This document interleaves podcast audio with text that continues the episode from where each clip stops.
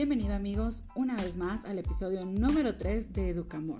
Mi nombre es Nancy Margarita Purmárquez, tengo 29 años, eh, resido aquí en la ciudad de Quetzaltenango del bello país de Guatemala y pues me dedico, como han escuchado anteriormente, soy maestra de educación preprimaria, trabajo en una institución de alto prestigio en la ciudad eh, con niños de 5 años. El año pasado pues me titulé como profesora de enseñanza media en la Universidad de Occidente. Eh, aún pues no ejerzo como docente de ese nivel, sin embargo me encanta todo lo que tenga que ver con la educación. Hoy quiero hablarles la importancia de los podcasts eh, como una TIC para aplicarlos a la educación. Y es que esta herramienta es muy importante, ya que nosotros tenemos la facilidad de poder hablar. Recordemos que los docentes tenemos esa facilidad de poder expresarnos, de poder comunicar, de ser elocuentes y un punto muy importante, tenemos que saber que estos podcasts no pueden ser aburridos, no pueden ser tan extensos, eh, no pueden ser solo de un contenido, sino tenemos que ir como agarrando varios contenidos, varias formas, en donde nuestros estudiantes vayan a poder tener eh, pues una atracción diferente, una, un método diferente para poder aprender, escuchar, eh, poder conversar incluso y crear debates a raíz de un podcast.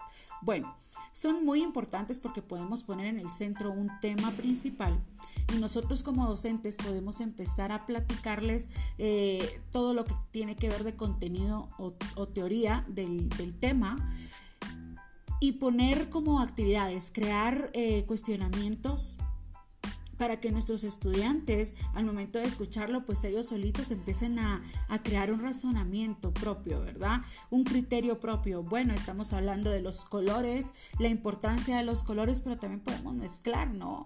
Ahí, eh, por ejemplo, eh, ¿qué dice la psicología de los colores? Entonces nuestros chicos, nuestros, eh, nuestros adolescentes, nuestros estudiantes, y ojo, me enfoco mucho en adolescentes porque creo que esta herramienta estaría muy práctica y muy llamativa para la edad de, preadolescentes, adolescentes, jóvenes y no digamos los adultos, ¿verdad? Eh, en el caso de niños, pues podríamos hacer un podcast como con audiocuentos, eh, cuentacuentos, eh, pero eh, creo que no les llama mucho la atención a los niños. Ellos necesitan algo visual, aunque los podcasts nosotros los estamos grabando, aquí lo estoy subiendo a esta plataforma, sin embargo en el canal de YouTube pues me van a poder ver en video también, ¿verdad? Entonces, podría ser para todo tipo de público. Sin embargo, yo recomiendo que sea mejor eh, por esta herramienta, que sea solo eh, audible, para que nuestros estudiantes empiecen a crear eh, su propio criterio, como decía anteriormente, y que puedan usar la imaginación, ¿verdad? Ok. Al momento de crear los podcasts, debemos de, tener en cuenta que tenemos que tener tal vez no un diálogo bien estructurado o un diálogo memorizado. Los podcasts tienen que fluir, ¿verdad?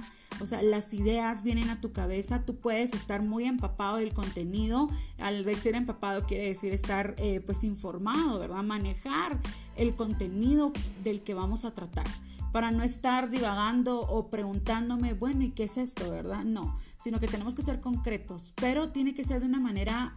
Eh, fácil, una manera sencilla y lo más importante, algo tan natural, algo auténtico, algo que realmente marque el ser del docente algo donde poder, nuestros alumnos no nos puedan estar viendo físicamente, no podamos estar en un salón.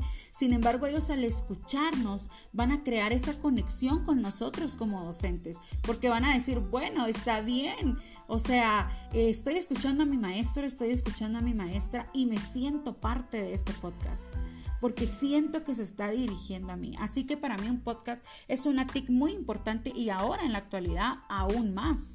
Estamos viviendo una etapa en donde estamos lejos de nuestros estudiantes, pero por medio de TICs como estas podemos llegar al corazón de nuestros estudiantes. Espero que te haya servido esta información y que lo puedas poner en práctica para que tu proceso de enseñanza hacia tus alumnos pueda ser de mejor manera. Nos vemos en un próximo episodio.